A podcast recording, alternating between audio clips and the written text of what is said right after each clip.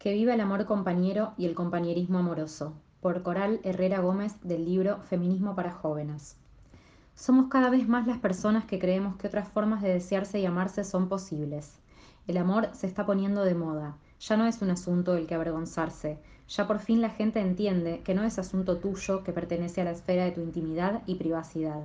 Es un asunto colectivo. Lo romántico es político.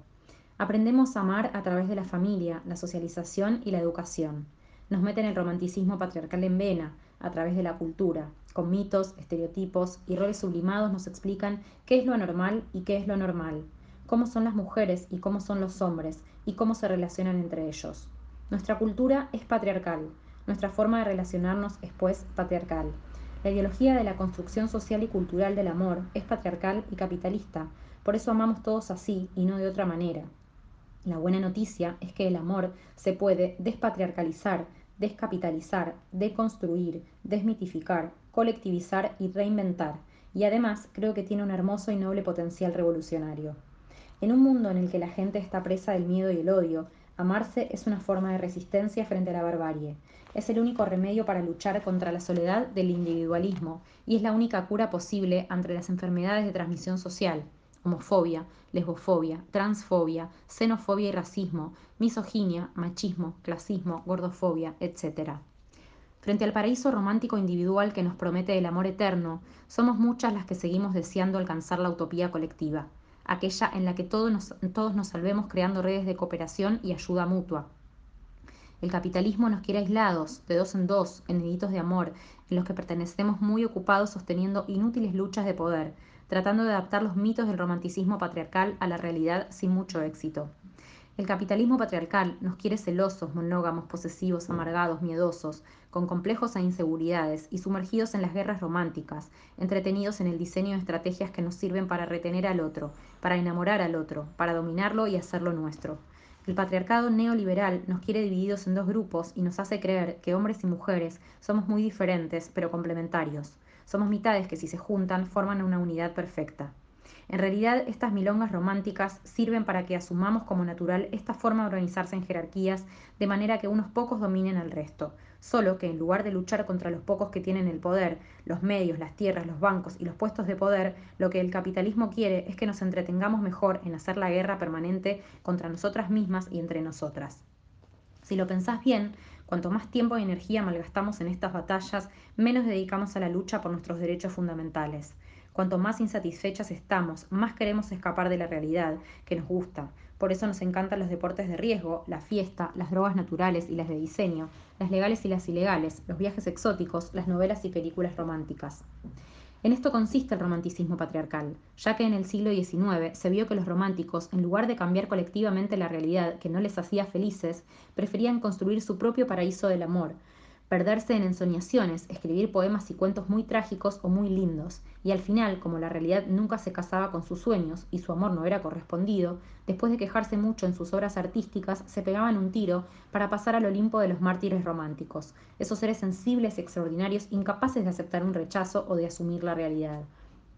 Nada de querer lo mejor para la sociedad de su tiempo. Los románticos querían su droga del amor y vivían felices soñando con la llegada al paraíso, ese lugar en el que una sola persona cubrirá todas nuestras necesidades emocionales y materiales, ese espacio el que seremos felices para siempre. Y sin embargo, no todo el mundo se aísla y malgasta su tiempo en buscar su media naranja para salvarse a sí mismos. Son muchísimas las personas que hacen barrio, que se organizan, que salen a la calle a protestar contra las injusticias, las guerras, la desigualdad, la explotación y la violencia.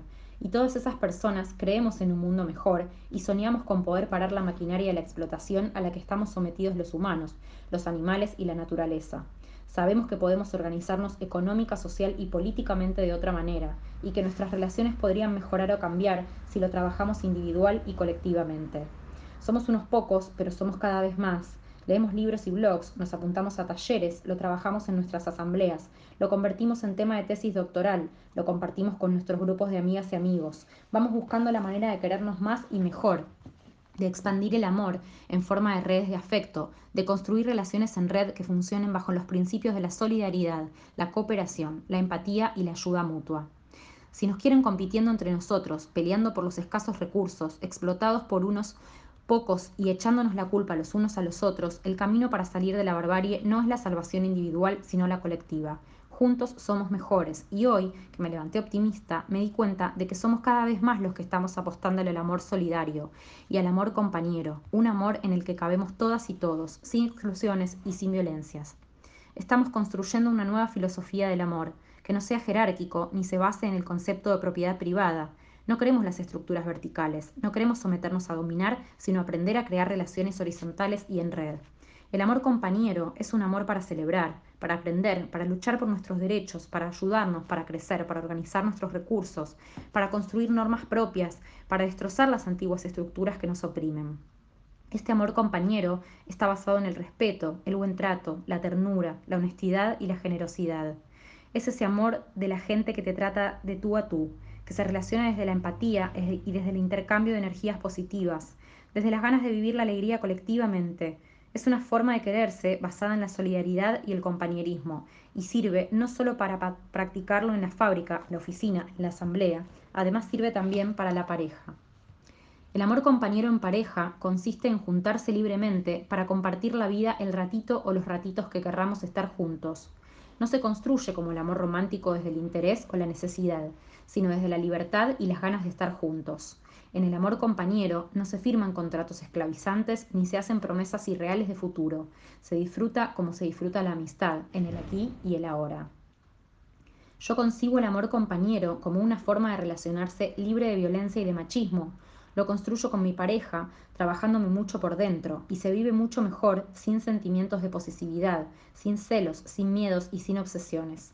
Se trata de disfrutar, de acompañarse, de pasarlo bien, de darse calorcito humano, de reírse mucho, de conversar rico, de compartir placeres, de crecer juntos, de cuidarse mutuamente. El amor compañero se expande y se multiplica y da para abastecer a todo el entorno de los enamorados. Nunca se encierra en sí mismo. No importa si es monógamo o poliamoroso, que permanezca estable o vaya cambiando. No importa si es entre dos o si hay más participantes. Lo importante es que la relación esté llena de amor del bueno. El amor compañero está basado en la honestidad y la coherencia, dos de sus pilares fundamentales.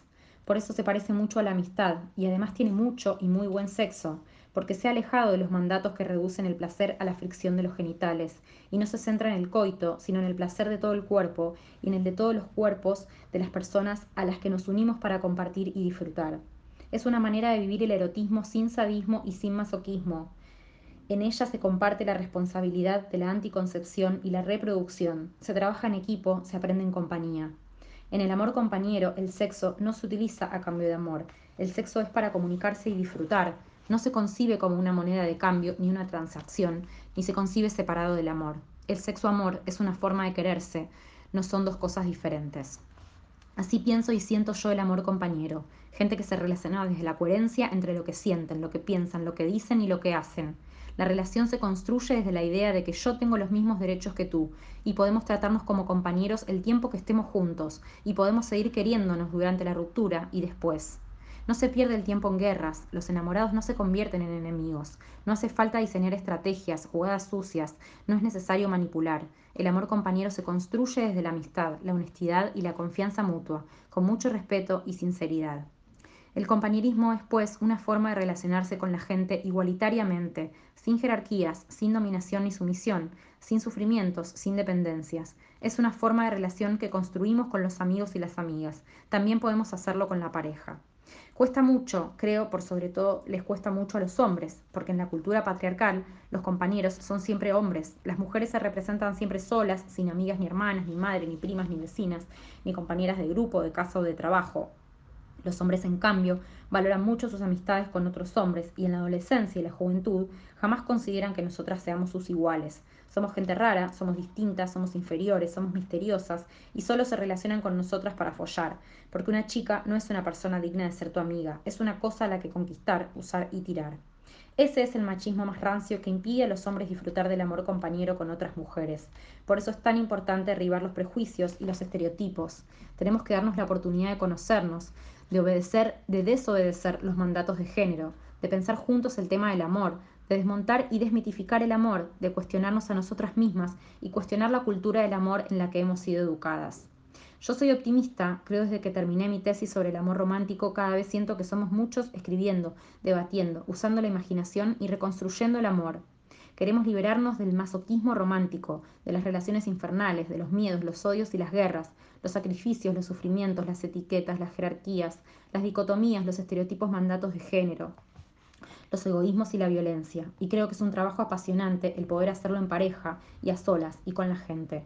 Son muchos años del patriarcado encima. Ni lesbianas, bisexuales ni gays se salvan. También tienen que trabajárselo como las héteras. No vamos a borrar de un plumazo todo lo que heredamos de nuestros ancestros porque despatriarcalizarse requiere de mucho trabajo. Tenemos que dejar de etiquetar y generalizar. Tenemos que dejar de utilizar el pensamiento binario y empezar a utilizar el pensamiento complejo para poder entender todos los patriarcados que nos habitan. Gracias a ese trabajo de desmontar el romanticismo patriarcal, podemos fabricar nuestras propias herramientas para aprender a querernos bien. Sería más fácil si de pequeñas recibiésemos educación sexual y emocional para aprender a expresar y gestionar nuestros sentimientos, para aprender a disfrutar con la diversidad, para aprender a relacionarnos en igualdad. Si nos enseñasen en la escuela a aprender a relacionarnos desde el buen trato y el respeto mutuo, a desaprender todas las estructuras y a desaprender la violencia romántica. Si en las escuelas pudiésemos analizar la realidad desde una perspectiva crítica, cuestionaríamos todos los mitos con los que nos seduce el romanticismo patriarcal. El objetivo es que nos creamos todo el cuento y nos entretengamos en soñar un paraíso individual en el que olvidarnos del mundo. Para no caer en la estructura machista del romanticismo, tenemos que contarnos otros cuentos, darle la vuelta a las historias, imaginar otros finales felices posibles, eliminar los príncipes azules y las desvalidas y sumisas princesas rosas, crear personajes potentes que muestren la complejidad y la diversidad de nuestro mundo.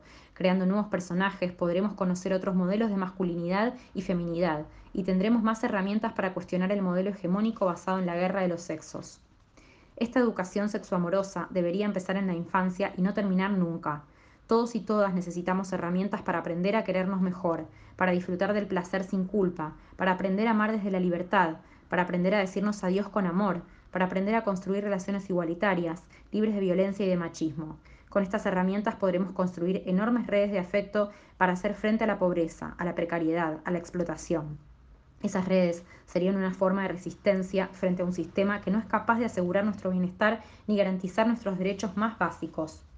Para poder organizarnos mejor, para relacionarnos de otra manera y transformar el mundo en el que vivimos, tenemos que trabajarnos los patriarcados que nos habitan, liberarnos de la necesidad de, de, dominar a los demás, aprender a convivir con la gente que nos rodea, aprender a querernos sin poseernos, aprender a unirnos y separarnos con amor, Necesitamos nuevas estructuras emocionales, nuevos modelos amorosos, nuevas formas de amarnos que nos permitan relacionarnos horizontalmente, sin jerarquías, sin estructuras de dominación ni sumisión.